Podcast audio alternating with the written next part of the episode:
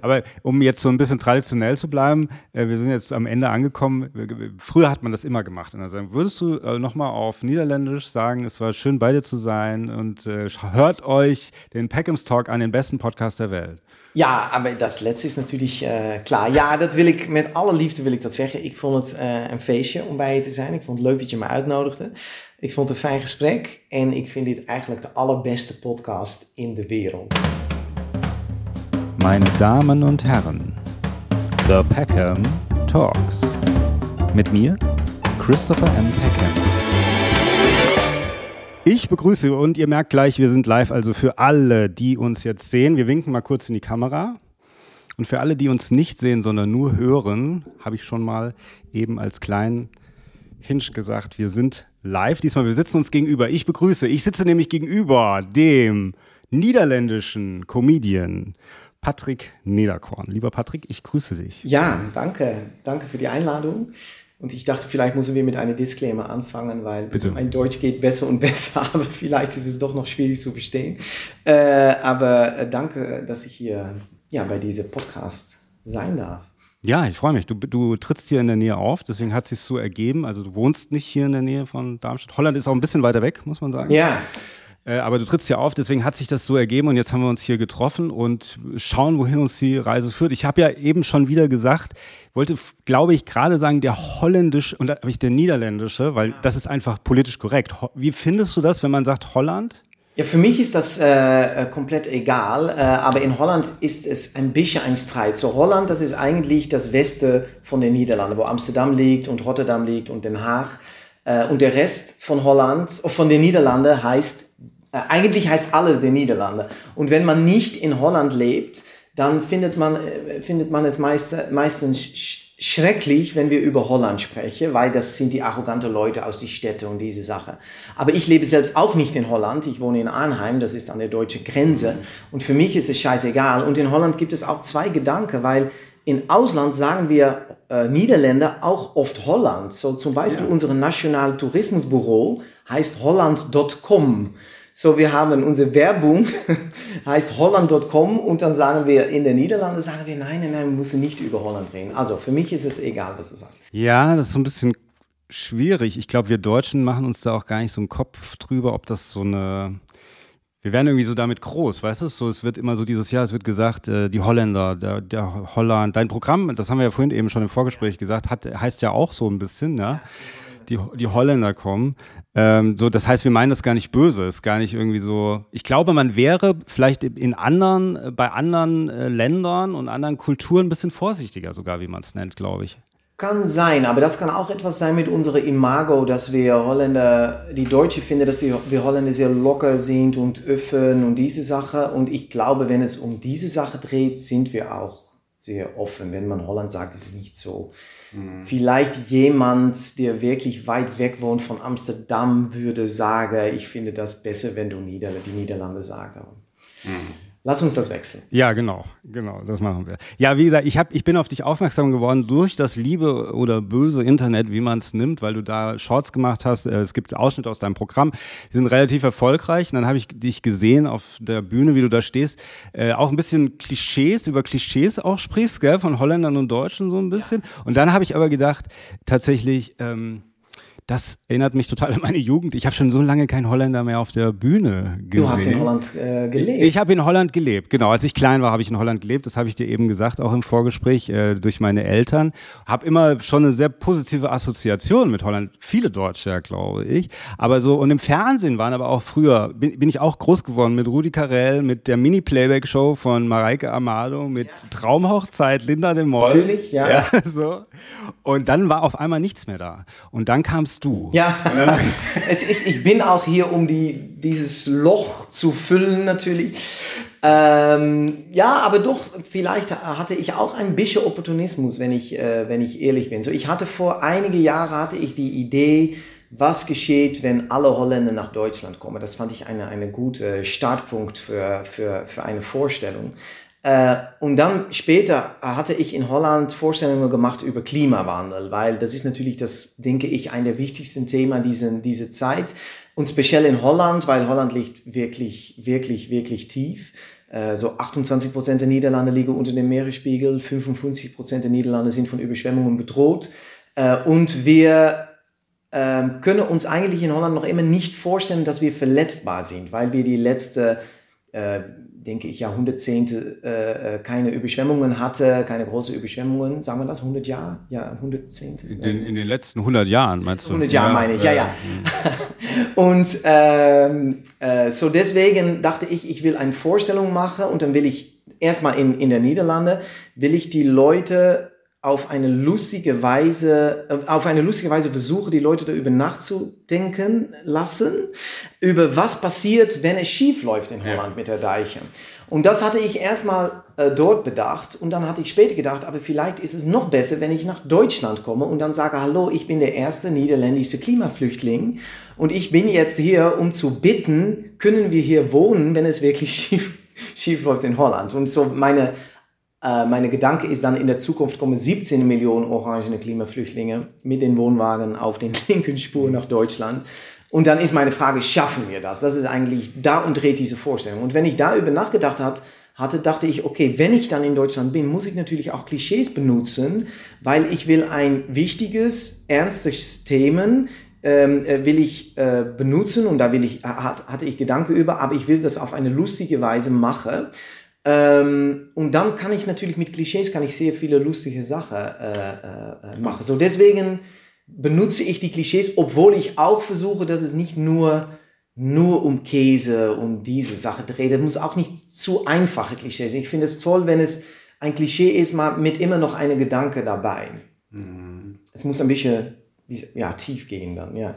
Ja, ja, ich finde auch so ein bisschen, gerade so dieses Klimathema, das ist ja dann eben auch, äh, also erstmal ist es, hat es ja auch was mit der Realität zu tun, aber du erreichst, erreichst ja auch möglicherweise junge Leute, die vielleicht äh, sagen, ähm, ich habe das, ach, jemand aus Holland, sage ich jetzt mal bewusst, das habe ich gar nicht, äh, hab, den habe ich gar nicht auf dem Schirm. Während ältere Generationen sagen, ach ja, ah, so wie ich eben gesagt habe, ach ja, klar, natürlich, wir hatten immer im Showbusiness, hatten wir immer Holländer, ja, sozusagen. Äh, so und, und junge Leute, und ich äh, sag mal ein Beispiel dazu. Also äh, letztens war, äh, die habe ich vorhin schon mal erwähnt, die äh, Comedienne, wie ich gerne sage, Lisa Koos mit russischen Wurzeln in meiner Sendung. Äh, und die sagte, naja, bei mir ist es manchmal so, wenn ich, die hat viel mit Integration und Migration und so weiter auch ihr Programm äh, gestaltet und ja. gefüllt, hat ähm, irgendwas Lustiges darüber erzählt, das lustig verpackt und so und hat gesagt, ja, auf der anderen Seite, also ältere Leute, Generationen lachen über meine Witze noch. Also zum Beispiel hat sie gesagt, ich kam hier nach Deutschland äh, und mir war es wichtig, die Sprache zu lernen, die, die, die, damit ich hier integriert werde. Und dann hat es, und ich war richtig stolz, nach zwei Jahren hatte ich es geschafft, ich konnte endlich flüssig Türkisch. Ja, so, jetzt die älteren Leute lachen, weil, so, da haben wir darüber gesprochen, was ist der Witz dabei? Ja, weil halt relativ viele Türken jetzt zum Beispiel in Deutschland leben jüngere Leute, die eher damit groß geworden sind, für die das ganz normal ist, dass hier ganz viele verschiedene Kulturen leben, die sagen, wo ist der Witz? Was ist der Witz? Und so denke ich das aber auch so ein bisschen eben, oder ist die Frage an dich, äh, jetzt kommst du eben als Niederländer wieder hierher, sagst Wohnwagen, Käse, Dings. Sind dann die jungen, also Klima, das erreicht dann die jungen Leute, aber kommen die dann auch mit diesen, mit diesen Klischees, die wir eigentlich so, über was wir dann eher gelacht haben, ist das denen noch nah? Ja, ich weiß das nicht so gut. Ich denke, dass diese Vorstellung, äh, was du sagst, für, für die zwei Zielgruppe, die, die, äh, äh, worüber du erzählst, dass sie die beide erreicht, weil die Klischees sind eigentlich nicht so viel in der Vorstellung und danach dreht es eigentlich auch um Witze über, äh, über Klimawandel. Ähm, so zum Beispiel, ich erzähle über eine App in Holland, äh, die heißt bis hier.nu, tot hier.nu. Dann kann man mit deinem Handy ein Foto von deinem Wohnzimmer machen und dann auf deinem Handy sehen, wie hoch das Wasser in deinem Wohnzimmer sein wird, wenn die Deiche brechen. Ähm, und dann erzähle ich, dass ich sofort mein Büro nach oben und der Kleiderschrank meiner Frau ins Erdgeschoss verlegt habe. Okay, diese, diese Scheiß. Aber ähm, ich denke, dass über diese Witze äh, lachen die beide Zielgruppen. Und wenn es um die Klischees dreht, ich weiß es nicht, viele junge Leute kennen Holland natürlich auch gut. Äh, äh, deutsche äh, junge Leute gehen nach Amsterdam für ein Wochenende oder so etwas und wenn ich einen Witz mache über Kiffe oder so, so ein Themen wird da natürlich auch umgelacht. Also ich denke nicht, dass es wirklich ein, ein großes Unterschied zwischen die mm. beiden Zielgruppen mm. äh, ist eigentlich. Mm. Aber ähm, äh, du hast recht, wenn es um Klimawandel geht, ich bemerke, dass viele junge Leute diese Show besuchen, weil die diesen Themen, äh, das ist am Herz für, für, für die jungen Leute. Mhm. Und für mich auch. So, weil ich habe in meinen Vorstellungen, alles ist äh, basiert, sagen wir das so, auf äh, äh wissenschaftliche Fakten. So, ich, äh, nichts ist Unsinn, was ich sage. Die Witze sind natürlich Unsinn, aber alles, äh, was ich sage über zum Beispiel, wie tief Holland liegt und wie Höhe die Meeresspiegel, der Meeresspiegel anstiegen wird und diese Sache, das ist alles basiert auf, auf Fakten. Mhm. Jetzt muss ich dich mal gerade so biografisch fragen. Du warst vorher in den Niederlanden, warst du auch ein Comedian? Ja. Oder bist du sozusagen? Bist du ein Comedian? Wie, wie, wie populär bist du dort? Ähm, nicht extrem populär, glaube ich. ich. ich. bin vor zehn Jahren angefangen. Ähm, ich hatte erst sehr, sehr, sehr lange studiert und nicht so viel gemacht. Hast du äh, studiert? Du hast Politikwissenschaft? Ja, Politikwissenschaft ja, habe ich studiert. Ja, ja. Und dann, äh, äh, dann hatte ich Theaterschule gemacht und dann bin ich angefangen in Theater. Ähm, ich glaube, dass ich bei, ähm, ich normalerweise meine Vorstellung komme ungefähr 150, 200 Leute und ich spiele 50, Jahr pro Jahr, 50 Mal pro Jahr ungefähr in Holland. Ähm, bin oft auf der Radio, aber nicht so oft am Fernseher. Also ich bin nicht sehr, sehr, sehr bekannt. Ich habe einige Preise gewonnen, das ist gut, glaube ich, äh, äh, immer. Aber ich finde es auch eine gute Position, weil wenn man sehr schnell bekannt bist, dann ist es auch schwierig, dicht, dicht bei dich selbst zu bleiben. So. Und, und jetzt zum Beispiel so ein Abenteuer wie in Deutschland, das kann ich machen, weil ich in Holland nicht extrem populär bin, weil anders hatte ich etwas äh, verstehst du, etwas aufgegeben oder musste ich mit etwas aufhören in Holland. Aber jetzt kann ich das kombinieren und aufbauen, beide. Und ja, das, ich finde das eine gute. Aber du, du, du trittst noch in Holland Sicher, ja, ja, auf, ja? Ja, so äh, nächstes Jahr fange ich an mit einer neuen Vorstellung in Holland und dann wird es wieder so sein, dass ich 70 Prozent in Holland bin, glaube ich, und 30 Prozent in Deutschland. Ähm, aber das kann sich auch ändern, weil was ich bemerke in Deutschland natürlich, in Holland bin ich ein der vielen Comedians, ja. aber in Deutschland bin ich der einzige niederländische ja, Comedian. Ja. Und das ist ein USB, das, äh, ja, das denke ich auch viel Potenzial hat. Mhm. Was du sagst über die eine, so, es gibt einen Ausschnitt von einem Witz, die ich mache und die ist zwei Millionen äh, Mal angeguckt auf YouTube. Das hatte ich in Holland noch nie. Ja, ja. Ja, ja, das, gut, das ist auch so die schöne neue Welt natürlich. Das geht alles ganz schnell. Da, wenn, man, wenn man wirklich den, den Nerv trifft und dann geht das viral, ja dann äh, das kann von heute auf morgen einfach so passieren. Ja, ja. Aber trotzdem hoffe ich, dass es sich langsam aufbaut, weil ich für mich es hat auch lange Zeit gedauert, denke ich, bevor ich wirklich Comedian sein äh, wagte zu sein eigentlich, weil ich hatte auch viel Unsicherheit und viele Gedanken, kann ich das wirklich gut und diese Sache und hat eine lange Zeit gedauert, bevor ich so viel Selbstvertrauen hatte, dass ich dachte, ich bin Patrick, ich glaube in was ich mache und hier, hier bin ich. Äh, und das habe ich jetzt erreicht, denke ich in Holland, aber hier eigentlich auch. Ich finde dieses Programm äh, toll. Äh, aber wenn es zu schnell geht, habe ich immer Angst, dass ich von mich, selbst, äh, von mich selbst entfernt mm. werde. Mm.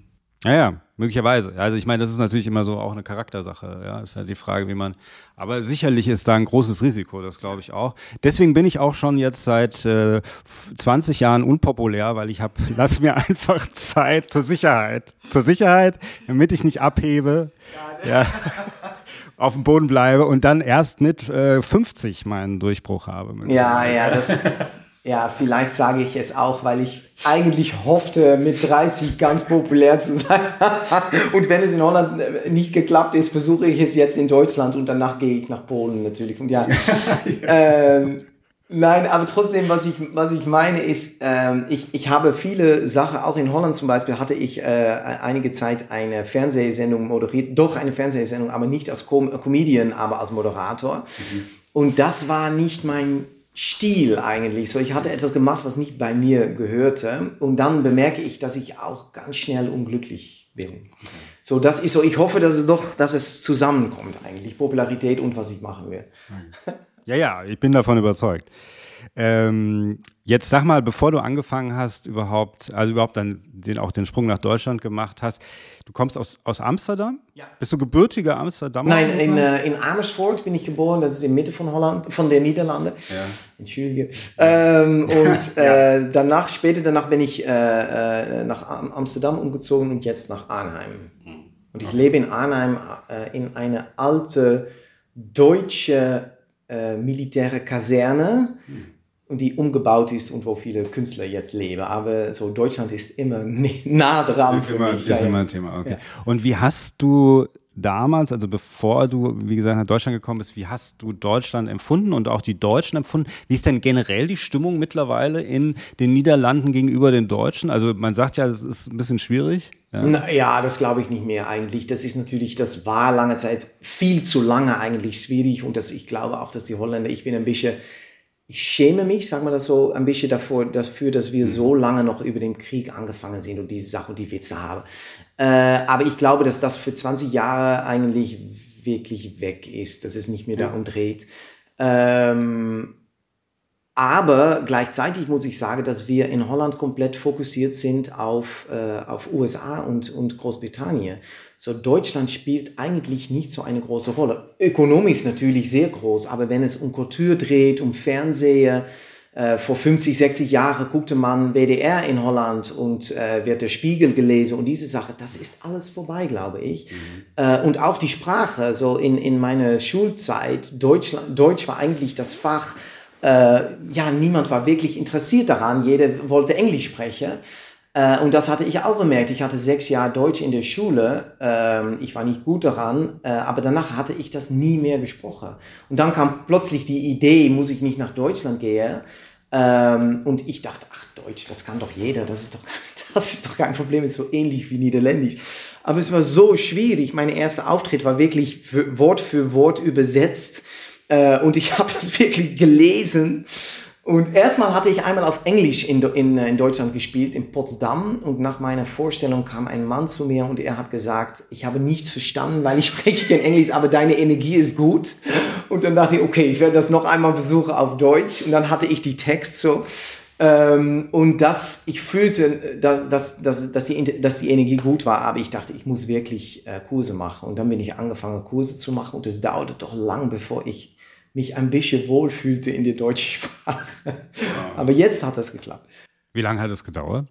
Äh, 2019 hatte ich für die erste Mal wirklich in Bremen gespielt mit dieser Idee und dann kam Corona natürlich noch. Ich denke, dass ich vier große Kurse gemacht habe und drei Jahre ungefähr.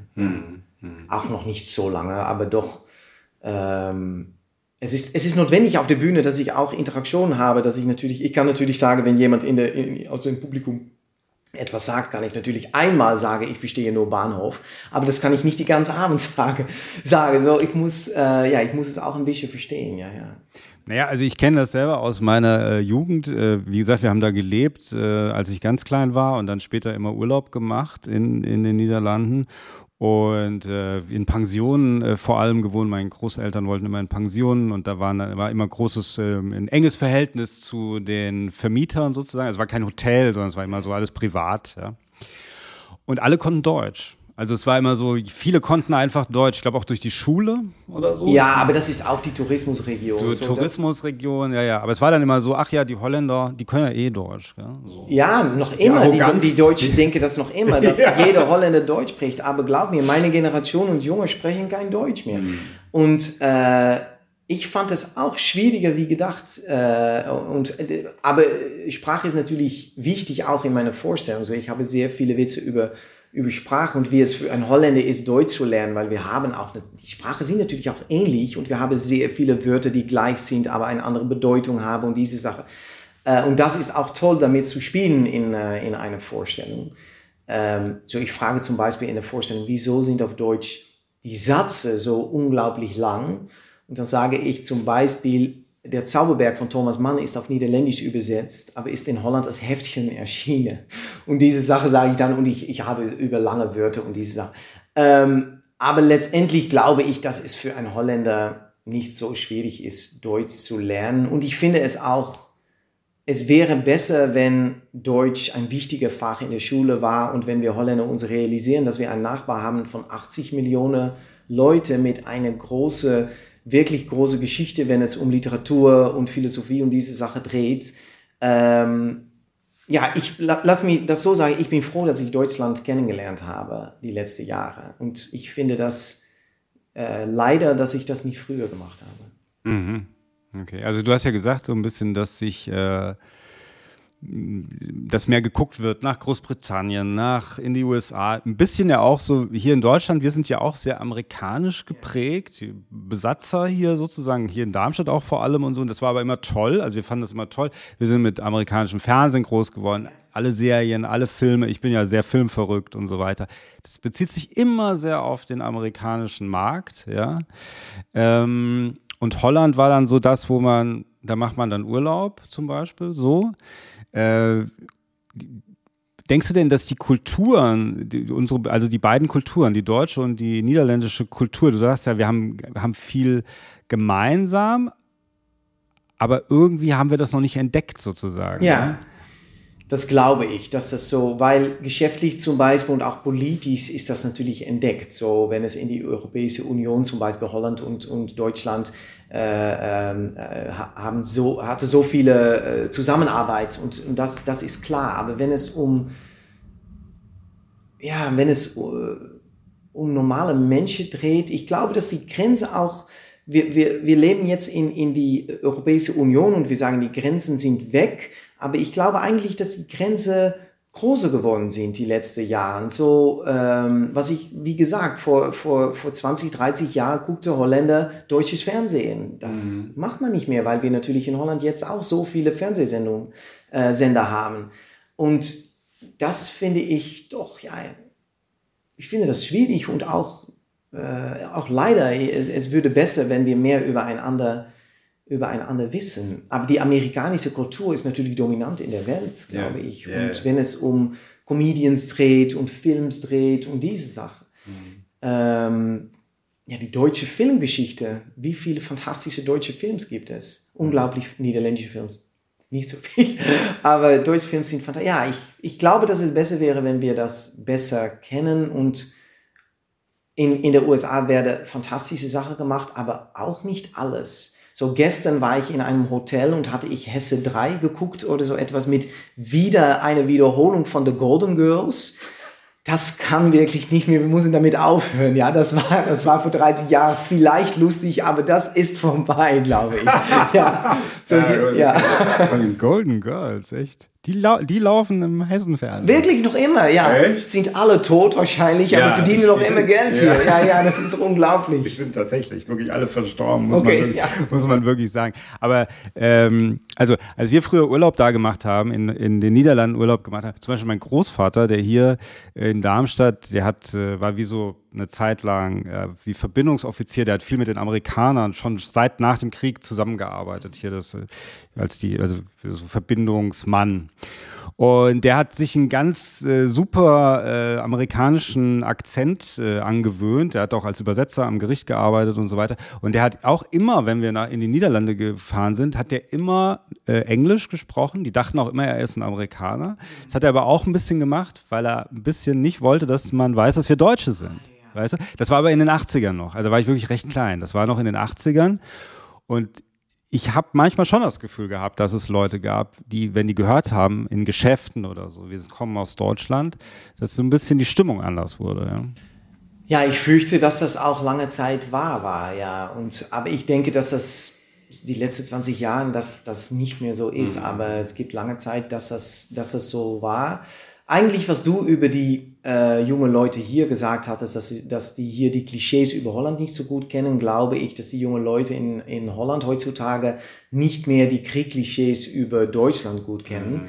Ähm, ja gut, es sind ja nicht nur Klischees. Also ich meine, die Deutschen haben das Land besetzt und so. Das ist natürlich, die, die, die Niederländer haben natürlich allen Grund auch letzten Endes, äh, äh, das erstmal zu sagen, das können wir nicht verzeihen, was die Deutschen gemacht haben oder die Nazis gemacht haben. Das kann ich schon auch verstehen, ja. Ja, das verstehe ich auch, aber ich bemerke, dass das in Deutschland noch immer ein sehr, sehr, sehr schweres Punkt ist Ähm, und das kann ich auch verstehen, aber es ist auch 80 Jahre her. Ja, ja.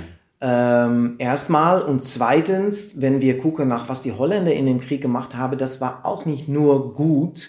So, ich glaube, dass wir Holländer auch nuanciert über, äh, nuanciert, verstehe, verstehe ja, also mit, mit Nuance ja, über ja. uns selbst denken müssen und deswegen nicht so hart über andere, andere Leute verurteilen müssen. Mhm. Ähm, aber ich bemerke das auch. So, ich sage zum Beispiel in, in meinen Vorstellungen, sage ich, ähm, ja, aber die Deutschen sind natürlich verpflichtet, die Holländer zu helfen, wenn es schief läuft mit der Deiche, weil ihr habt uns natürlich einen Tag attackiert, äh, erniedrigt und besiegt. Und das können wir nicht vergessen, die WM 74. Ja. Und ich bemerke immer beim Publikum, dass in meiner Introduktion dieser Witz, dass es wirklich die Spannung ist, wirklich zu schneiden in, der, in, in, in einem Theater. Und das, ja, für einen Holländer ist das, ich kann das eigentlich mich nicht vorstellen. So, für, für mich ist es so klar, dass ich einen Witz mache. Von Anfang ab. Aber gestern auch wieder. Das Publikum ganz still und Spannung. Ja, ich weiß es. Es ist ein Teil äh, eurer Geschichte und, und ähm, ihr müsst damit leben. Aber ich, ich würde sagen, man macht auch ab und zu denken, es ist gerade lange her und Deutschland hat danach viele, viele, viele wichtige, gute Sachen in der Europäischen Union gemacht. Ja, ja. Naja, und ich, mein Vater war Engländer, von daher, ich bin halb nur, also ich muss nur halb damit leben, von daher kann ja. die eine Hälfte so, andere Hälfte so. Äh, die eine Hälfte hat ja gegen die Deutschen gekämpft, die andere Hälfte nicht, also naja. Ja, ja. Aber vom Menschenschlag her, was würdest du denn sagen? Sind wir, weil wir sagen auch, wir sind sehr nah beieinander, äh, wir sind, sind wir denn auch vom Menschenschlag, so der normale Mensch äh, der, im Alltag, sind wir ähnlich? Denke ich generell doch, dass wir sehr ähnlich sind. Gibt natürlich auch interessante Unterschiede. Äh, und meistens fokussiere ich natürlich darauf. Ich denke, dass wir wenn wir zum Beispiel einen Holländer mit einem Französen vergleichen, dann sind die Deutschen natürlich viel nah dran.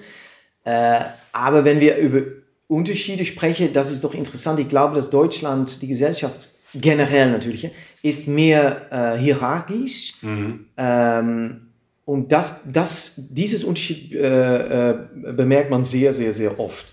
So, wenn ich in einem Theater komme und ich arbeite mit einem Techniker und er hat einen Chef, dann, wird es sehr oft so sein, wenn ich eine Frage für, die, für, den, für den Techniker habe, dass er sagt, ich muss das erstmal meinen Chef fragen. Und das, die, die meist absurde Beispiel war, dass ich nur um Duct Tape gefragt hatte bei einem Festival und dass der Techniker hat gesagt, morgen habe ich Duct Tape. Aber ich habe gesagt, ich brauche jetzt Duct Tape. Ja, aber heute Abend haben wir ein Meeting und dann kann ich das fragen, ob du Duct Tape benutzen darfst.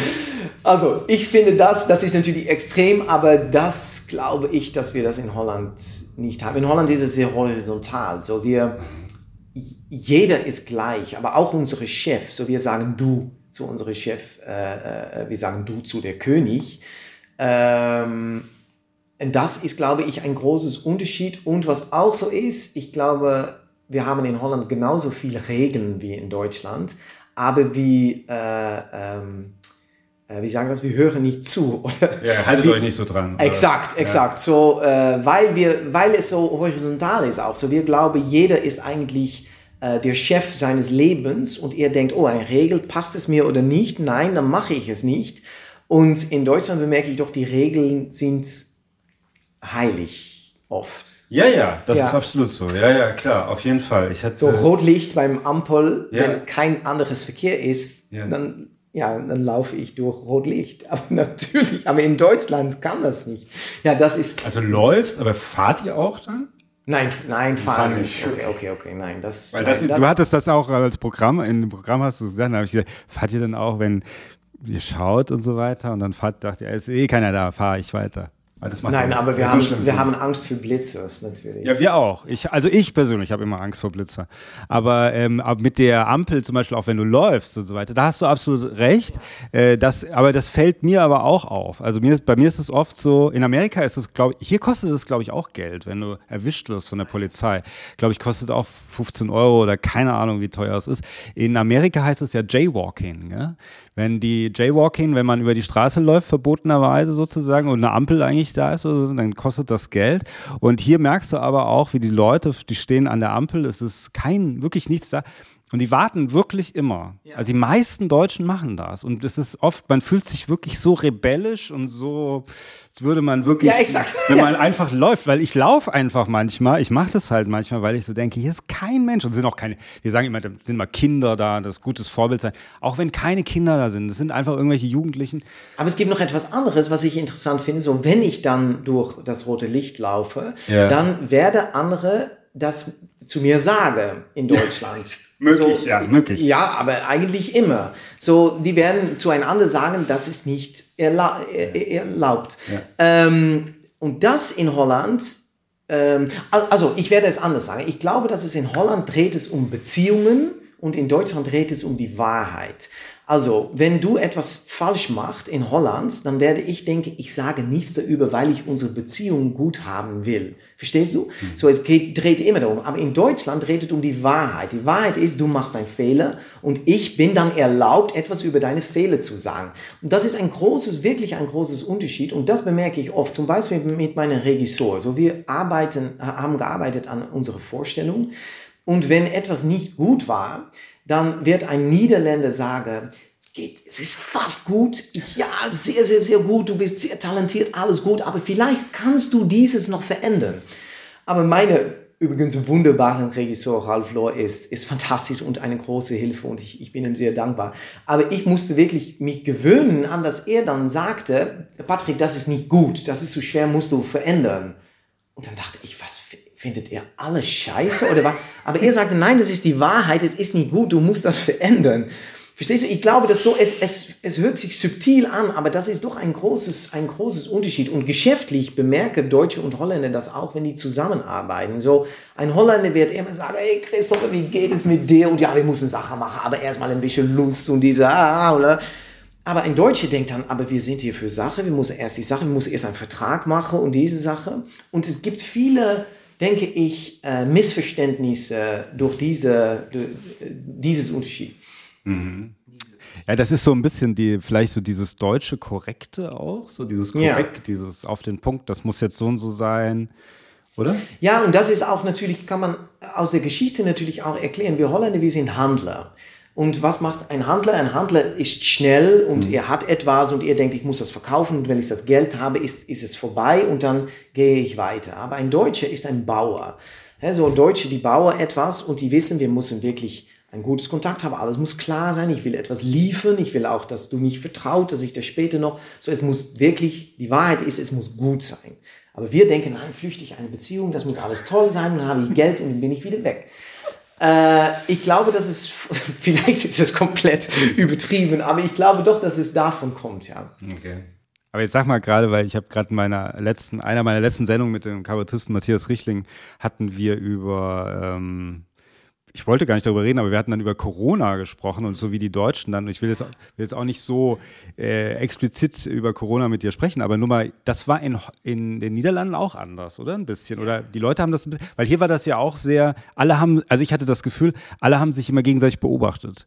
Macht er alles richtig und so weiter? Weißt du, wenn es darum ging, also sich an die Regeln zu halten? Ja, letztendlich denke ich, dann werde ich Antwort, äh, antworten, aber letztendlich denke ich, die die, die, der Himmel würde sein, wenn die Holländer ein bisschen mehr Deutsch sind und die Deutschen ein bisschen mehr Holländer. Weil in Corona-Zeit habe ich oft gedacht, was, was würde es super sein, wenn wir Holländer ein bisschen mehr Deutsch waren. So, wenn wir, mhm. wenn wir eine generelle Maßnahme bekommen in Holland, denkt jeder, bin ich einverstanden mit diesen Maßnahmen? Nein, ich finde eine Maske, so Holländer hatte eine Maske hier oder hier oder auf dem Kopf oder irgendwo. Ich denke, nach zwei Wochen mit Corona im Supermarkt gab niemand mehr mit, ein, mit einer Maske. Ähm, und dann, das war auch interessant, so es, es dauerte wirklich lange in Holland, bevor wir wirklich die Maßnahme äh, hatten und wenn wir die Maßnahme auch wirklich, äh, äh wie sagen wir das, so ernst genommen ernst haben. Genommen haben. Äh, und dann ging es natürlich schief. Wir hatten Welle und Welle und Welle. In Deutschland ging es viel besser. Und dann waren wir plötzlich für, für zwei Wochen komplett alles geschlossen, weil in Deutschland es damals offen war. Und diese Zeit hatte ich äh, äh, Übungen, wie sagen wir das für meine Vorstellung? Proben. Proben in Holland mit meinem deutschen Regisseur. Also er dachte, ah, ich kann nach Holland kommen. Holland haben wir keine Maßnahmen, Partyzeit. Und dann kam er in Maastricht und war wirklich alles geschlossen, nichts zu öffnen. Er war komplett enttäuscht. Äh, und wir haben, glaube ich, ich weiß nicht, ob wir überhaupt Essen hatten. So, alles war wirklich geschlossen in Holland. So, ich glaube auch, wir nehmen die Sache dann nicht so ernst. Wir sagen, jeder muss das eigentlich für sich selbst entscheiden. Und wenn es dann wirklich komplett verarscht ist, dann sind wir wirklich strikt. Mhm. Ähm, und in Deutschland ist das, glaube ich, umgekehrt. Deutsche sind mehr vorsichtig, äh, hören besser zu, was die Regierung dann sagt. Äh, und dann verhindern sie auch, glaube ich, eine größere Welle. Ja, ja. Mhm. Aber es ist natürlich auch so, dass die Maßnahmen waren natürlich auch sehr strikt für äh, Pflegeheime, für Kinder mit Schule und diese Sachen so. Ja, ich weiß nicht, was das Beste ist. Ich glaube, es liegt in der Natur der Sache, wenn einfach so ein bisschen auch dann wie eine, chaotische Situation durch so äh, sowas entsteht, durch so eine Pandemie auch entsteht. Erstmal weiß jeder nicht genau, was er machen soll und so. Die Regierung weiß es auch nicht. Die einen Leute ähm, sagen, wollen das, die anderen wollen das, die regen sich darüber auf, die darüber. Ähm, natürlich entstehen dann auch vielleicht viele Regeln, die keinen Sinn machen. Und dann ist es aber so, glaube ich, dass es natürlich es für Deutsche schwieriger ist zu sagen, ja, das ist Quatsch, dann äh, machen wir das nicht, sondern die sagen wir halten uns trotzdem dran. Und wenn du dich nicht daran hältst, auch wenn die Regel Quatsch ist, die ist das ist jetzt eine Regel. Also diese Eigenständigkeit zu denken, habe ich das Gefühl, fällt irgendwann flach weil man wird dann, man agiert wirklich wie in so einer Herde und jeder, der irgendwie andersartig ist, äh, klar, wenn er zu extrem ist, das ist nochmal eine andere Geschichte, aber wenn es einfach so ein bisschen darum geht, dass man sich so ein bisschen Individualität behält, das ist ganz schwierig, glaube ich, für ja. Deutsche. Ja, ja das, das glaube ich auch. So, dann kommen wir wieder, dass die Regeln sind wichtig und die muss auch generell gemacht werden. Und ja. in Holland haben wir das Wort Toleranz äh, und das sagt, äh, dass wir oft eine Regel haben, aber dass wir oder Gedoogbeleid nennen wir das auch, aber dass wir weggucken, wenn jemand das nicht so tut. Ja. Und das, das gibt auch wirklich komische, äh, lustige Beispiele. Zum Beispiel, es ist in Holland verboten, ähm, äh, äh, heißt das, äh, Gras zu verbauen. Das ja, ist verboten. Anzubauen, Gras anzubauen. einzubauen, aber ja. man kann es verkaufen. Ja. Also es ist verboten, das zu, zu bauen. Mhm. Anzubauen. Anzubauen. Äh, aber es ist nicht verboten, es zu verkaufen. Das kann natürlich nicht. Aber in einer äh, Welt mit Gedoogbeleid kann das. Und das haben wir in Holland auch oft. Und es ist, du hast äh, recht, dass du sagst, es dreht um Individualität. Ähm, auch in der Schule zum Beispiel, eine, ein niederländischer Schüler, Schüler wird Frage stellen an seinen Lehrer und so fort. Ich habe das bemerkt, ich hatte einen Deutschkurs in Berlin und ich glaube, dass wir zwei Minuten angefangen waren mit das Fach und da hatte ich gesagt, ja, aber wie ist das so und so? Und die anderen Schüler haben gesagt, was macht er? Halt deine Klappe, vielleicht am Ende oder so etwas, aber nicht. Ja, und das ist, ich denke, dass das toll sein kann von Holländer, aber auch sehr, sehr, sehr annoying. Mhm. Ja, gut. Das ist aber natürlich man immer, man das ist wie wenn, vorhin hast du gesagt, äh, äh, deutsche Filme sind super und niederländische Filme hm, geht so. Ich würde, ich weiß nicht, ich kenne nicht so viele niederländische Filme, aber ich würde jetzt nicht sagen, ich würde jetzt nicht sagen, deutsche Filme sind super, weil man natürlich auf seine eigene Kultur und sein eigenes, die eigene Gesellschaft immer kritischer schaut. Und natürlich dementsprechend auch sagt, na gut, äh, ja, wie dann die Deutschen vielleicht sind in einer bestimmten Situation, das das stört mich, weil ich bin aber auch mittendrin. Von außen sieht das immer anders ja, aus. Verstehe auch, ja. Und was das, glaube ich, ist, ich weiß nicht, ob das so ist, aber du musst sagen, äh, ob ich recht habe, aber holländische Filme sind, haben viel Energie, sind schnell und manchmal kann das auch toll sein und ich denke, das gibt viele deutsche Filme, die ein bisschen langsamer sind und die Sache, aber ich das ist mein, ich will das gerne, weil ich bin immer in die, in die äh, schnelle, flüchtige holländische Gesellschaft. So, ich finde es fantastisch, wenn etwas, wenn ein Buch wirklich ein Buch ist, wenn ein Film wirklich ein Film ist und nicht alles so, so schnell geht. Ich muss wirklich leider sagen, ich kenne kaum äh, niederländische Filme. Also ich kenne wirklich, ich glaube, einer der bekanntesten, die ich kenne aus den 80er Jahren ist, der heißt auf Deutsch Verfluchtes Amsterdam. Und der ist äh, mit. ich weiß es, Amsterdam. Äh, Amsterdam ist es, genau. Von Dick Maas. Von Dick Maas, ja, ja genau. Dick Maas mit Hubstapel, ja. so heißt er, ja, ja, ja, ja, ja. Das kenne ich. Das lief nämlich hier immer auf RTL und so in meiner Jugend. Ja, wahrscheinlich wird es noch jeden Tag ausgesungen mit, mit die, die Golden Girls dabei. auf Essen 3, ja.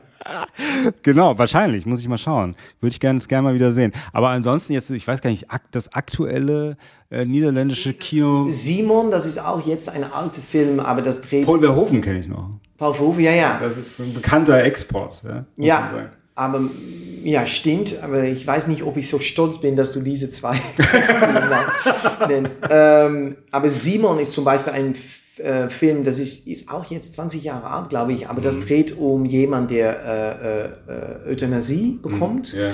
Und das dann, und das ist auch ein lustiger Film. Und für mich ist das ein super Film, weil ich glaube, es ist ein wichtiges gesellschaftliches Thema und gleichzeitig ist es ein lustiger äh, Film. Und dann bin ich, ja, dann finde ich die holländische Kultur, wenn du das so sagen kannst, finde ich, finde ich fantastisch, dass wir das kombinieren können.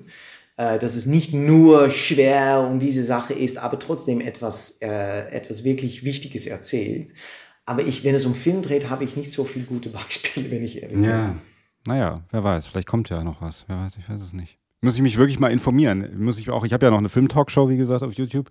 Wir müssen mal uns um den niederländischen Film kümmern. Haben wir noch nicht gemacht. Ja, man ja. macht das. Ich werde nachdenken, werde, genau, wer du äh, vielleicht Tipps. einladen musst. Ja, oder so, genau. Oder dich, dich gleich ein. Mal gucken. Ja, gerne. Ja. und Dick Maas und Hubstapel. Ja, es ist übrigens interessant, weil ich arbeite mit Monika Peetz jetzt. Sie ist eine äh, Drehbuchautorin äh, aus, äh, aus Bayern, aber sie lebt in Holland. Und wir arbeiten an ein Drehbuch, das wir machen wollen über diese Geschichte, die, die ich in meiner Vorstellung erzähle. Natürlich, dass die Holländer nach Deutschland kommen. Und das ist eine, für mich eine interessante Zusammenarbeit, ähm, um zu gucken, ob wir die deutsche und niederländische Filmkultur mhm. beieinander bringen können. So vielleicht, dass ich in einige Jahre doch mitgearbeitet habe an einem deutsch-niederländischen Film. Ich bin gespannt, auf jeden Fall. Ja, ja, auch, ja. Jetzt sag mal, du bist ja auf Tour hier in Deutschland ähm, reist im Grunde von Auftritt zu Auftritt. Äh, das machst du jetzt momentan auch so wie ununterbrochen, ja? So, oder fährst du manchmal auch wieder zurück nach in die Niederlande? Oder Jede, jedes Mal fahre ich zurück. Also fährst ja, jedes ja, Mal zurück? ja, ja, also ich, äh, ich habe meine Familie in, äh, in Holland und ich spiele, glaube ich, 30 Mal in Deutschland diese äh, Saison. So dann ist es oft ein oder zweimal in der Woche. Aber ich spiele auch noch in Vorstellungen in Holland. So, ich, ich fahre, speziell wenn ich in NRW spiele, dann fahre ich natürlich äh, nach Hause, dann ist es zwei, drei Stunden oder so etwas. Ähm, aber jetzt bin ich zwei Tage in Bayern äh, und äh, wo ich Hessen 3 geguckt habe mhm. und nicht die bayerische Rundfunk. ähm, äh, aber morgen fahre ich wieder zu Hause. Ja, ja. Okay.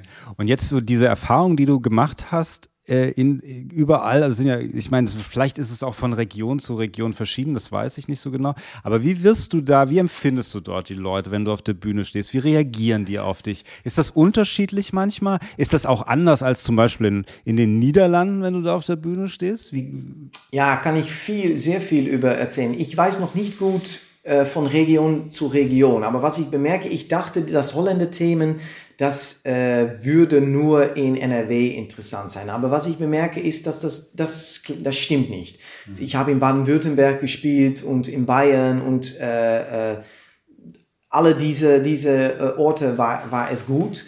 Im Osten bemerke ich, dass es ein bisschen anders ist. So, wenn ich so einen Witz mache über die WM 74, ja, habe ich einmal in Leipzig gemacht und das Publikum hat gedacht, WM 74, was war dann? Aber wir haben natürlich verloren von Westdeutschland und nicht yeah, von Ostdeutschland. Yeah, yeah. Ähm, äh, aber das, ähm, ich bin überrascht, dass äh, auf so, in so viele Orte in Deutschland äh, das Programm gut äh, gefällt bei, beim Publikum. Das, das ist das Erste. Das Zweite, was ich bemerke, ist, dass das Publikum sehr offen ist in Deutschland. Äh, offen für, eine, für jemand aus einem anderen Land. In Holland haben wir eigentlich fast keine Comedians aus Deutschland zum Beispiel, aber ein bisschen aus Belgien aber aus Großbritannien auch nicht so viel. Ich glaube, dass wir Holländer, weil wir uns selbst so fantastisch finden, auch nicht so offen sind für Geschichte von Leuten aus anderen Ländern, die etwas über uns sagen. Ähm, das ist in Deutschland anders. Die Leute wollen wirklich wissen, was ich von Deutschland finde. Äh, was ich auch bemerke, ist, dass die Deutschen äh, sehr gut zuhören und äh, das Ambacht auf wertschätzen. So, was ich meine, äh, in Holland, wenn man ein Lied singt, das Applaus nach einem Lied ist jedes Mal gleich. So, das ist so lange. Und, aber in Deutschland, wenn ein Lied wirklich gut ist, ist das Applaus langer, als wenn ein Lied nicht so gut ist. Und das fand ich die erste Mal fantastisch zu bemerken. So, ich habe zwei Lieder, glaube ich, in der Vorstellung, die wirklich, ja, das wage ich zu sagen, wirklich gut sind. Und dann wirklich großen Applaus davor zu bekommen, das fand ich fantastisch. Ich dachte, das Publikum ist so alert, ist wirklich dabei. So, das merke ich. Ähm, und was ich auch merke, ich bin anders in Deutschland, weil normalerweise ein Comedian ist ein Wortkünstler. Aber meine Sprache ist natürlich nicht so gut wie meine niederländische Sprache. So in Holland kann ich alles mit meiner Sprache lösen. Äh, und bin ich eigentlich ein laufendem Kopf. Aber in Deutschland kann das nicht. Ich muss, ich muss suchen, wenn ich etwas erklären will. Ich kenne Wörter nicht, ich verstehe Sachen nicht so. Ich muss auch wirklich meinen Körper benutzen. So, ich bin hier eigentlich mehr ein Komiker, wie ich in, in Holland bin. In Holland bin ich doch ist mein Vorstellung auch ernsthafter eigentlich. In, in hier ist es, ist es lustiger. So, das ist auch ein großes Unterschied für mich persönlich. Ähm, ja, und was ich dann noch bemerke, das ist auch noch, ich, ich weiß nicht, es ist vielleicht ein bisschen, dass ich, ich gehe von diesem Punkt nach diesem Punkt, aber äh, du musst eine Linie, eine Bogen ja, ja, da immer machen. Ja, ähm, was ich noch bemerke, was ich toll finde, ist, dass die Theater in Deutschland so komplett unterschiedlich sind. Es gibt große Theater, alles gut organisiert gibt auch sehr viele Vereine. Äh, zum Beispiel, wir waren in Goslar, war ein super Auftritt, alles war gut geregelt. Aber ich, ich kam an in Goslar und ich hatte gehört, super Stadt. So, ich dachte, ich will gerne Goslar sehen. Ich kam an, eine Freiwillige hat mir, äh, Frau, die Freiwillige war, hat mir abgeholt vom Bahnhof. Und ich habe gesagt, ja, ich will gerne noch in der Stadt. Und sie hat gesagt, nein, nach deiner Vorstellung essen wir mit den Künstlern. Das war so ist es. Und das, das ist auch in Holland, ja, passiert das nicht. Nein, dann ist es, aber dann hatte ich noch gegessen mit der Kunstler und ich glaube, dass ich 12 Uhr abends noch nach Goslar gewandert bin und da war nichts mehr natürlich. Ähm, aber das ist auch so etwas. So, es gibt oft Vereine und die sind wirklich komplett engagiert, engagiertes Publikum und die organisieren dann eine Veranstaltung. Das ist auch neu für mich. Ähm, ja, was muss ich noch mehr sagen? Auf so eine Linie meinst du auch, die so einfach sagen, so ist das jetzt, so hat das jetzt zu sein. Oder was du eben auch gesagt hast, mit, äh, dass von den Liedern verschieden geklatscht wird, ja, ist, das ist vielleicht auch wieder dieses deutsche, was du sagtest, vielleicht mit der Wahrheit, also dieses Ehrliche möglicherweise. Ja, exakt. Wenn es gut ist, klatsche ich länger. Wenn es nicht gut ist, sage ich dir so. Also ich klatsche nicht aus Höflichkeit. Exakt. Sondern ich klatsche so, wie ich es wirklich empfinde. Obwohl die Deutschen sehr höflich sind, weil, ja. weil ich auf die Bühne komme und ich sage, hallo, ich bin Patrick. Ich fange immer an zu sagen, ihr hört es wahrscheinlich nicht, äh, aber ich bin gar nicht von hier. Ich komme aus Dresden. Und dann habe ich sofort die erste Lächer und äh, und dann ist das Publikum sehr, sehr, sehr offen. So, sie sind offen, aber du hast recht, ähm, wenn sie etwas auf Wert schätzen, dann werden sie das auch sagen. Das finde ich sehr, sehr, sehr toll. Ähm, und was ich mache, ist, glaube ich, auch ein bisschen ein Fremdkörper im Theater, im, im Kabaretttheater in Deutschland, weil ich, ich habe nicht ein wirklich ein Entertainment-Vorstellung, ich habe auch nicht ein wirklich eine politische Vorstellung, aber es ist zwischenin. So, ich habe diese Sache kombiniert. Und ich glaube, weil das weiß ich nicht gut, dass das in Deutschland nicht so oft passiert. Es ist meistens ein der Be diese beide. So, mein Genre ist nicht so klar, ähm, aber das Publikum will zuhören und will in mein Format mitgehen und das finde ich fantastisch. Hm. Ja, ich würde sagen, dass wir hier natürlich irgendwie eher so ein eigentlich aus der Wiege ein Kabarettland sind, eher so. Und die, diese Comedy, auch die Stand-up-Comedy, die ja eigentlich so richtig etabliert, würde ich sagen, erst in den 90er Jahren äh, wurde und äh, so Quatsch Comedy Club und diese Sachen, die dann äh, passiert sind. Und es trotzdem immer noch so schon so eine gewisse Grenze gibt, zu sagen, äh, bin ich jetzt Kabarettist oder bin ich jetzt Comedian? Und es, es gibt nur ganz wenige, die so ein bisschen beide Sachen bedienen. Aber die haben trotzdem immer einen Schwerpunkt. Die sagen dann immer, ja, ja, ich bin Kabarettist, aber ich mache auch Comedy. Oder, ja. oder umgekehrt. Ja. Das ist für mich, denke ich, so. Ich bin Kabarettist und ich mache auch Comedy. Ja. ja. Du meinst, das ist in, in Holland, in Niederlanden an, ist das eher so fließend? Da ist das nicht so, wird das nicht so da gibt es keine Unterschiede oder wie ist denn überhaupt die, die Comedy und die Kabarettszene in den Niederlanden? Ist das, ist das groß, ist das sehr populär, ist das groß aufgestellt? Gibt es da viele ganz, also ist das auch wichtig, weil ich habe das Gefühl, ich weiß nicht, wie es heute ist, man sagt ja auch so, die äh, jungen Leute sind wieder sehr politisch, ja, aber ähm, so zwischendurch die Generation war es, also so zwischen meinen Eltern und mein, meiner Tochter ist, äh, also ich selber, wir waren nicht so politisch in den 90ern, muss ich sagen. Und früher die Leute aber, äh, die waren, glaube ich, auch sehr politisch und da war politisches Kabarett auch ganz wichtig. Das war ganz, ganz wichtig für die Erwachsenen sozusagen. Wie ist es denn in, in den Niederlanden? Ich denke, dass das wirklich politisches Kabarett, wo es eigentlich nicht um die Witze dreht, was man auch in Deutschland findet, dass es mehr ein politischer Monolog ist, das haben wir in Holland überhaupt nicht, glaube ich. Aber, äh, und wir haben das komplette Entertainment, das haben wir eigentlich auch nicht. So die, die beide Seiten, aber zwischenin äh, haben wir viele lustige Vorstellungen mit politischer Sache oder mehr lustige Entertainment-Vorstellungen.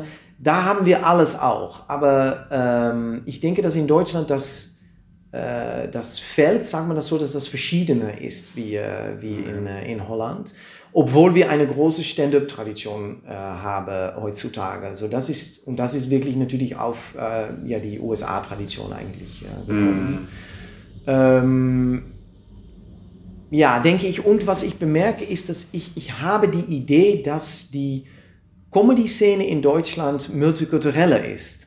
Mm. Ähm, so, natürlich haben wir in Holland auch äh, Comedians mit, mit einem Migrationshintergrund, aber ich bemerke, dass in Deutschland, ähm, und das finde ich auch sehr toll, wenn ich ein Mixshow spiele, gibt es jedes Mal jemand mit einer Migration oder zwei, äh, die, und das ist auch, was ich sage, die Deutsche Wille gerne etwas hören über, wie andere Leute über Deutsche denken. Äh, deswegen würde, würde, ich eingeladen, glaube ich. Aber das ist auch ein türkisches Perspektiv, ein koreanisches Perspektiv. Und äh, ja, das finde ich fantastisch hier. Mhm. Das ist mehr wie in Holland.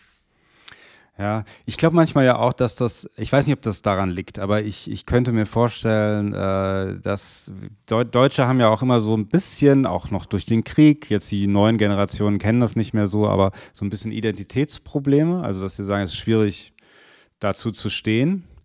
Und ich glaube, dass man sich gerne von außen was holt. Und wenn Leute sagen, das finde ich toll an Deutschland, dann denkt man so, oh, da ist was Tolles an Deutschland. Also so, weil wir sind natürlich so groß geworden. Also wir haben das auch in der Schule bei uns, ich gefühlt war und auch zu Recht und es war auch gut so, aber trotzdem haben wir den Zweiten Weltkrieg eigentlich fast wie per permanent, also jahrelang durchgenommen, habe ich das Gefühl gehabt jedenfalls. Und das war auch so. Ähm, und das heißt, wir sind natürlich mit einer ganz anderen, und wir waren ja schon wieder eine, eine, andere Generation, weißt du? Also ich bin Ende der 70er geboren, das war ja nochmal eine andere Generation. Wir waren ja noch ein bisschen, es war noch nicht so lange her, aber wir waren trotzdem ein bisschen weiter weg. Ähm, kannten nur die Geschichten von den Großeltern, aber trotzdem war das so, wir haben das trotzdem auch übernommen dass wir gesagt haben, ja, gut, wir wissen gar nicht so genau, was wir sind, so richtig, weißt du? Ja, aber das ist doch, das finde ich so interessant, weil für mich, wenn ich nach Deutschland gucke, für mich ist Deutschland ein moralisches Kompass eigentlich, wenn es mhm. geht um Flüchtlinge-Sache, auch nicht, das war, ging nicht so schnell, aber auch jetzt, wenn es um Klimasache dreht äh, und ähm, so, ja, ich finde Deutschland wirklich äh, ein, ein, ein Vorbildland eigentlich und ich mhm ich ende mein Show zum Beispiel mit einer Hymne. Äh, das ist ein, ein Lied über Liebe, aber man kann es auch, ja, es ist auch ein Lied über Liebe für Deutschland. Und ich bemerke, dass das, das Publikum, dass, das, dass, sie, dass es sie beru beruht äh, jedes Mal, ähm, weil scheinbar wird es nicht oft gesagt, dass die Deutsche liebe, tolle Menschen sind. Natürlich mit Fehlern und alle die Sache. Aber ich denke, dass ja, dass die Deutschen es verdienen, ein bisschen mehr mit Realität über sich selbst zu denken. Mhm. Ja, möglicherweise. Ich meine natürlich, das, was intern, intern sind natürlich die Deutschen auch, glaube ich, ein äh, bisschen gespalten, glaube ich auch. Und die deutsche Gesellschaft ist auch, äh, ist es nun mal auch eine Migrationsgesellschaft, die sich, glaube ich, bildet. Weil so, das, was, was ich auch vorhin meinte, also so, ähm, meine Tochter ist eine ganz andere Gesellschaft gewohnt, eine Gesellschaft mit Migration gewohnt als ich. Ich bin noch in einer anderen Zeit groß geworden. Da gab es, das einfach noch nicht so. Hatten wir vielleicht einen oder zwei in der Grundschule oder so. Und das war dann was ganz Besonderes. Ich weiß noch, ich hatte einen Schulkollegen, der kam aus Marokko. Da hat die Lehrerin gesagt, er kommt aus Marokko. Und wir alle so, oh, Marokko, wo ist denn das? Und so, ja. Also das hat sich schon sehr stark verändert. Und das ist halt etwas, äh, und trotzdem haben, glaube ich, egal ob es Deutsche sind oder Migranten sind oder was auch immer, es bilden sich so kleine Subkulturen und Gesellschaft, äh, Parallelgesellschaften. Und wir haben es natürlich noch nicht, und das ist aber eine Zeitfrage, noch nicht geschafft, so zusammenzuwachsen. Das heißt, wir sind, glaube ich, intern in Deutschland auch noch recht gespalten. Stimmt, ja. und dann müssen wir natürlich auch sagen, das ist, denke ich, ein wichtiger Disclaimer. Alle Erfahrungen, worüber ich spreche, spreche ich als ein Künstler, und das die Deutschen äh, schätzen das mit Wert, ein Künstler, auch noch aus Holland, die Deutsche liebe Holland, so meine Erfahrungen sind sehr positiv. Aber meine Deutschlehrerin zum Beispiel äh, war äh, äh, jemand aus äh, Pakistan, die ein Kopftuch äh, trug und tragt trägt, trägt doch. Ja, wenn sie es noch trägt, dann trägt sie es. Wenn sie es nicht mehr, nicht mehr trägt, dann trug sie es. Trägt sie noch, ja, ja. Aber sie hat mir erzählt, dass sie auch sehr viele äh, negative Erfahrungen hatte ja, in, ja. In, in Deutschland. Sie lebt ja in der Nähe übrigens ähm, wenn es um Rassismus dreht und diese Sache. Und das ist natürlich nicht, das sind keine Erfahrungen, die ich erlebe. So, ja. wenn ich sage, Deutschland fantastisch und alle die Sache, sage ich natürlich auch, dann bin ich auch noch ein weißer Mann. Ja. So, ähm, ja, es ist vielleicht, ja, ich, ich habe viele positive Erfahrungen, aber das sagt natürlich nicht, dass alle Erfahrungen, die es gibt in Deutschland, positiv sind für jeden. Ja, ja, natürlich. Und ich denke natürlich auch, dass es auch noch, ich weiß nicht, ob es Generationen sind, aber es gibt natürlich auch Menschen in Deutschland. Ich kenne das von früher noch so, von älteren Leuten von früher, die natürlich Unterschiede gemacht haben. Wenn jemand aus England kam oder aus Holland kam oder aus Frankreich kam, dann war das eigentlich kein Ausländer. Wenn er aber eher vielleicht aus einem arabischen Land kam, oder aus Asien oder so, dann war es eher ein Ausländer, weißt du? Das ist so. Das, ich bemerke das natürlich auch so. Ich habe eine Umfrage in meiner Vorstellung und dann sage ich, wenn es schief läuft mit der Deiche in Holland, sind wir Holländer hier willkommen. Dann sage ich, alle 17 Millionen auch die dummen Holländer. Aber dann habe ich viele Fragen und das Publikum ist dann sehr begeistert. Und dann sage ich, ah, ihr seid sehr gastfreundlich. Seid ihr auch so gastfreundlich zu Leuten aus anderen Ländern? Mhm. Weil wenn wir über Klimawandel reden, müssen wir natürlich auch über Klimaflüchtlinge reden. Ja. Und das wird natürlich unsere Zukunft für ein, ein wirklich wichtiges Teil beeinflussen, was in der Zukunft in der Rest der Welt stattfindet. Äh, und so dann wird es auch scharf und ich bemerke auch, dass, dass es ist abhängig, wo ich spiele. Äh, manchmal sind Leute sehr begeistert äh, und sagen sie natürlich, andere Leute aus anderen Ländern auch willkommen, aber es kommt auch vor, dass äh, äh Leute etwas äh, aus dem Publikum rufen, sagen wir das so, was ja. nicht so ja. schön ist. Ja. Und ähm, dass sie sagen, ja, aber aus diesem Land haben wir jetzt so viele und, und, und diese Sache. So, für mich, ich wenn es um eine Vorstellung dreht, will ich, dass wir Holländer und wir Deutsche, dass wir uns erstmal vorstellen, wie es ist, verletzbar zu sein. Ich glaube, dass wir das vergessen sind, wenn es um Klimawandel dreht. Mhm. Aber auch, dass wir uns vorstellen können, wie wäre es, wenn wir einen Tag fliehen müssten? So, wenn Deutschland war lange Zeit ein Land der Auswanderung. Ich meine, ja. die Großeltern von Donald Trump sind Gott sei Dank nach den USA gegangen. Aber ich meine, es, es gibt eine Geschichte, dass auch Deutsche nicht in, in Deutschland äh, bleiben wollten. Und das haben wir in Holland auch. Und ich denke, dass es immer gut ist für unseren Kopf und unsere, dass wir, dass wir fühlen, dass wir versuchen einzufühlen, wie es ist, verletzbar zu sein, äh, in ein Land zu leben mit Krieg und mit dieser Sache. Und ja, deswegen wollte ich auch diese Vorstellung machen. Mm. Ja, ich, absolut. Ah, das ist absolut richtig. Ich glaube, das ist natürlich so dieser Leitfaden. Ich glaube, es gibt in Deutschland, und das meinte ich auch so mit dieser, wie die Gesellschaft möglicherweise gespalten ist oder vielleicht auch wie Deutsche, die hier groß geworden sind, die Sache sehen. Ich meine, natürlich ist das subjektiv, individuell. Äh, ich glaube, dass es für manche einfach, ähm, wir hatten es vorhin, du hast gesagt, so der moralische Kompass, so ein bisschen Deutschland als der moralische Kompass. Und für manche ist das zu viel, was ich auch nachvollziehen kann, weil sie sagen, wir sind so ein kleines Land, aber das ist natürlich auch sehr deutsch. Wir sind so, wir sagen, ja, das, wir machen das, das wird jetzt so gemacht und wir sind jetzt das leuchtende Vorbild, so wird das gemacht. das ist so dieses Deutsche auch. Und jetzt wieder muss ich nochmal hinweisen auf diese Sendung mit Matthias Richtling, der sagt, ja, wir machen dann, wir schließen Atomkraftwerke, wir machen dies, wir machen das, holen uns dann trotzdem die Atomkraft aus Frankreich, aber reden nicht drüber. Äh, die Chinesen bauen so und so viele Kohlekraftwerke, wir schließen die und wir glauben, wir haben irgendeine Wirkungskraft in der Welt.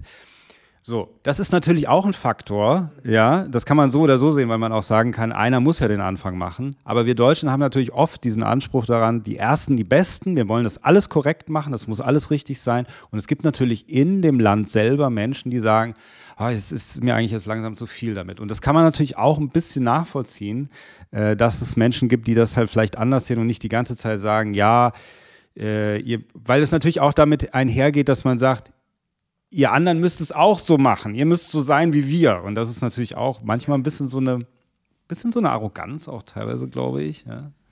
Ja, das, das sind natürlich auch schwierige politische Sachen. Ja. Ähm, äh, was kann eine Gesellschaft tragen? Und ähm, ja, ja.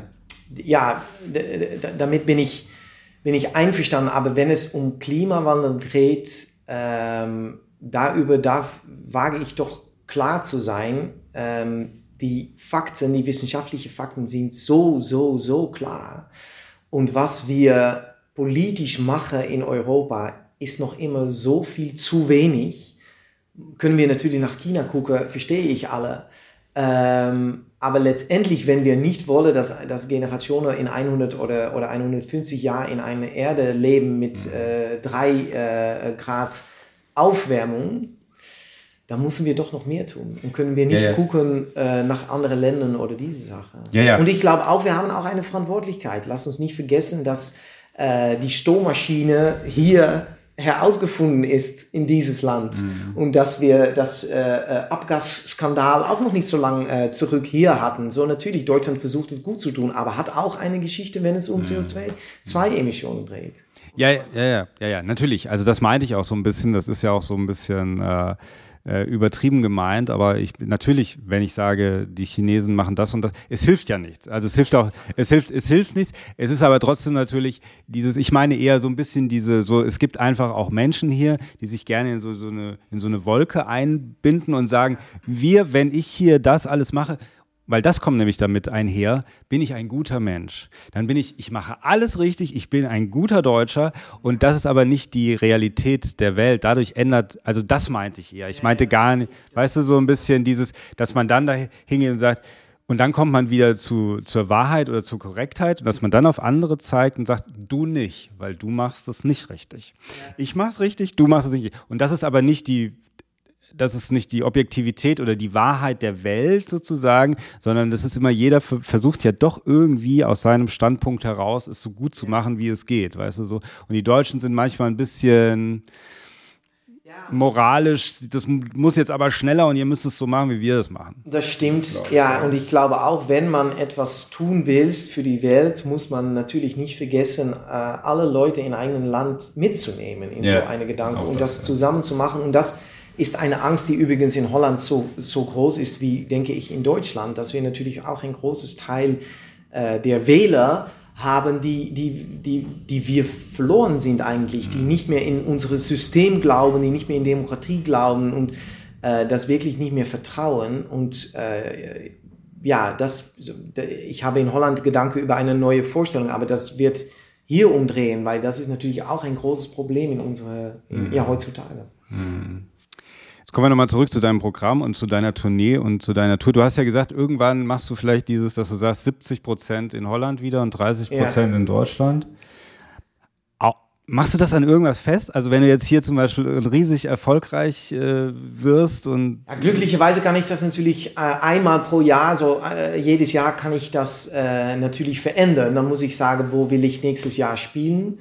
Ähm, ja, ich weiß nicht, wie es läuft, aber ich finde es fantastisch, in Deutschland zu sein. Ich, äh, ähm, und ich, ich finde also ein, wirklich ein großes Abenteuer. Äh, ich finde in Holland Spiele auch, auch fantastisch, aber wenn ich ehrlich bin, hier ist es mehr, ja, es ist hier mehr ein Abenteuer. So, wenn, die, wenn es die Chance gibt, mehr in Deutschland zu tun, werde, zu tun werde, ich das, äh, werde ich das sicherlich tun.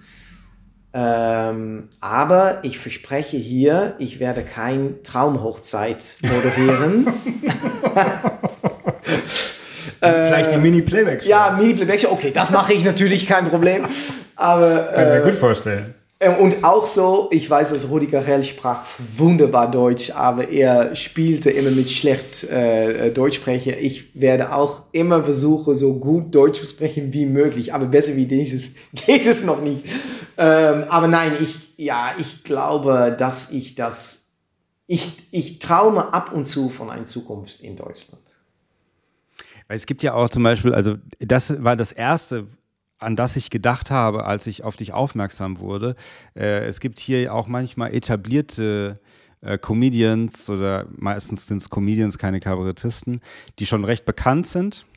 Und die sagen dann, äh, ich gehe jetzt äh, für ein Jahr nach New York und dann gehe ich da in, trete da in, im Stand-up-Club irgendwo auf. Manchmal haben sie sich auch selbst den Stand-up-Club gemietet, habe ich schon mitgekriegt und spielen dann ihre Vorstellungen dort und machen dann das halt alles auf Englisch. Und kommen dann enttäuscht zurück zu Hause, weil ja, es nicht geklappt hatte. Ja. gut, aber manche vielleicht auch, wenn sie so wollen, einfach nochmal äh, noch über eine andere Grenze gehen, weißt du, in dem Sinne von, sie haben vielleicht hier schon sehr viel geschafft. Ja und sagen, ich will es jetzt auch noch mal da probieren. das ist so ein Traum von mir, weil ich bin auch so amerikanisch geprägt, weißt du, diese Stand-up-Szene da, jetzt will ich auch mal in New York zum Beispiel spielen.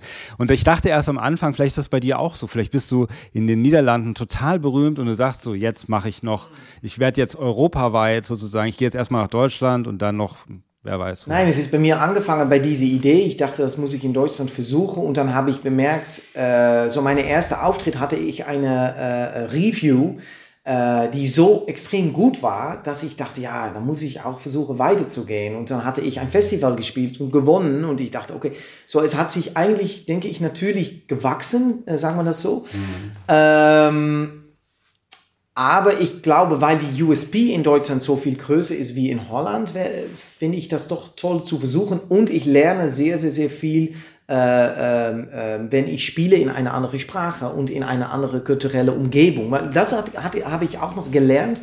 Wenn ich in Holland spielte, wusste ich immer, was die kulturelle Code war. Also ich wusste, oh ja, dieses, dieses ist nicht so normal in Holland, dieser Text kam vielleicht besser und diese Sache. In Deutschland habe ich das nicht so. Ich fühle mich völlig frei hier.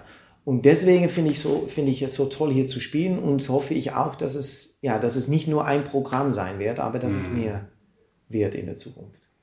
Ja, ja, also wie gesagt, das ist auch, was ich am Anfang gesagt habe. Ich finde das äh, ganz interessantes Phänomen, äh, dass auf einmal wieder ein Holländer da ist, sozusagen auf den Bühnen Deutschlands, weil ich so gedacht habe, wo stimmt, wo sind die eigentlich alle hin? Also so, ja, die sind, sind, die versteckt. Die sind ja. alle weg, auf einmal sind alle weg und ich habe gar nicht mehr darüber nachgedacht, aber es war immer so wichtig irgendwie und es waren immer so, also gerade zum Beispiel Rudi Carell, ja, das war für viele äh, Kabarettisten auch und so weiter und auch Comedians war der ganz wichtig, weil der auch viele entdeckt hat. Er hat auch viele gesagt, du bist toll, komm mal dahin, äh, sieben Tage, sieben Köpfe, das, was er zum Schluss dann noch gemacht hat ja. und so. Also er war hinter den Kulissen ja auch sehr aktiv. Für viele war er ganz, ganz wichtig, ganz wichtige Koryphäe hier in Deutschland. Ja, so. Ähm, und natürlich spielt es vielleicht auch eine Rolle, das habe ich natürlich auch gedacht, dass die Menschen nicht mehr so viel Fernsehen gucken. Die jungen Leute gucken ja. nicht mehr so viel Fernsehen. Früher war natürlich Fernsehen extrem präsent. Heute sagt man vielleicht, wenn ich was aus den Niederlanden sehen will, dann gucke ich ins niederländische YouTube, also ja, so, weißt du, und ja, nicht ja, Netflix oder ja. Ja, irgendwas, was halt dann auch irgendwie aus der aus der Kultur kommt und das vermischt sich dann vielleicht nicht mehr so stark. Stimmt, ja. die Zeit ist vielleicht anders und ich denke auch in die Zeit von Rudi Carell gab es vielleicht 20 gute Comedians in, äh, in ich weiß es nicht, aber dann das das war natürlich auch, man hatte nicht so viel Fernsehsender und überhaupt guckte man Fernsehen. Mhm. Aber für mich ist das egal. So, wenn, wenn du sprach über einen großen Traum von wirklich berühmt zu werden in ein anderes Land oder etwas. Ich glaube, dass ich doch dichter bei meiner, bei meiner Material bleibe eigentlich. Ich will dieses machen und gestern war ich in Amorbach und äh, dann ist es für 70 Prozent äh, verkauft, die, die Karte in ein kleines Theater. Aber ich finde das eine ein super Erfahrung. Äh, und vielleicht gibt es in der Zukunft größere Theater, aber wenn es nur möglich ist, davon zu leben, äh, gut davon zu leben äh, und Spaß zu machen, dann ist das auch gut, glaube ich. Mhm. Also, dass es dir mehr um die Sache eigentlich auch geht, um deine, um das, was du transportierst, den Inhalt, deine, deine Kunst sozusagen. Ja, und ich, es ist nicht so, dass ich nicht berühmt sein will oder so etwas, aber ich will berühmt sein mit, wat, mit, mit das, was ich wirklich liebe. Äh, und anders äh, finde ich es auch kein Problem, wenn ich nach zwei oder drei Jahren äh, völlig zurück, zurückgehe nach Holland. Mhm. Okay. Aber die Mini Playback Show. Das bleibt, ja. Das, natürlich, das Angebot werde ich nie verweigern. Ja, drüber nachdenken, ob das noch, ob da noch was geht. Ich weiß gar nicht. Ja. Das, ob das heute noch die. Obwohl doch, ich glaube, also ich habe früher mit meiner Tochter, als sie doch kleiner war, jetzt ist sie 15, aber da haben wir auch viel Fernsehen noch geguckt. Ich glaube, kleine Kinder, mit denen guckt man noch viel Fernsehen. Also das, die würden dann auch die Mini-Playback-Show Und alle, alle, in Holland ist es so, dass alle alte Fernsehformate wieder zurückkommen. Ja, hier auch. Weil es ist so eine, ich glaube, dass es natürlich eine alte Generation guckt noch Fernsehen. Ja. Und dann haben wir, ja, hier auch, sieben, sieben Tage, sieben Köpfe ist auch wieder zurück. Ja, ja. Sache. Und, und die Golden Girls. Ja. das ist auch noch. Die Golden. Die haben es dir echt angetan. Ja, ja, ja ich, habe hab die, wirklich, ich habe ich hab 20 Minuten geguckt. Ha, ist das wirklich hier auf Fernseher heute Abend? Und ich habe Wahlomat, habe ich auch noch gemacht, äh, gemacht Ach, gestern. schon hier für Landtagswahlen. Ja, aber für Bayern habe ich das gemacht, ja. Interessant. Ich, es war kein CSU, wo ich rauskommt, meine Entscheidung. Aber okay. Aber um jetzt so ein bisschen traditionell zu bleiben, äh, wir sind jetzt am Ende angekommen. Früher hat man das immer gemacht. Würdest du äh, nochmal auf Niederländisch sagen, es war schön bei dir zu sein und äh, hört euch den Peckhams Talk an, den besten Podcast der Welt? Ja, aber das letzte ist natürlich äh, klar. Ja, dat wil ik met alle liefde wil ik dat zeggen. Ik vond het uh, een feestje om bij je te zijn. Ik vond het leuk dat je me uitnodigde. Ik vond het een fijn gesprek en ik vind dit eigenlijk de allerbeste Podcast in de wereld. Vielen Dank, das höre ich sehr, sehr gerne. Dankeschön. Also, das wollte ich nochmal sagen, nochmal anregen am Ende, weil das hat man früher immer gemacht, im Fernsehen oder was auch immer, immer gesagt, kannst du nochmal in deiner eigenen Sprache. So, das ist auch vollkommen, also das war jetzt sehr klassisch. Lieber Patrick, wir sind am Ende angekommen. Ich danke dir sehr. Es war echt, war sehr, sehr super interessant. Ich hoffe, dir hat es auch ein bisschen Spaß gemacht, mit ja, mir hier zu talken. Völlig für mich. Ja. Danke dir. Ich wünsche dir alles, alles Gute für die Zukunft. Und ja, wer weiß, ich schaue mir auf jeden Fall mal eine deiner äh, Auftritte an, wenn ich dazu komme. Ja. ja. dann schaue ich mal. Nächste Woche Rheinheim. Rheinheim. Weiblingen, ja, auch noch bei Stuttgart und dann meistens wieder ja. in NRW. Okay, also in dem Sinne mach's gut. Ja, und vielen Dank an alle Zuschauer, die uns jetzt gesehen haben. Danke fürs Zuschauen und äh, wir verlinken alles von Patrick, wo ihr den das nächste Mal sehen könnt und dann. Danke. Okay, macht's gut. Ciao, ciao.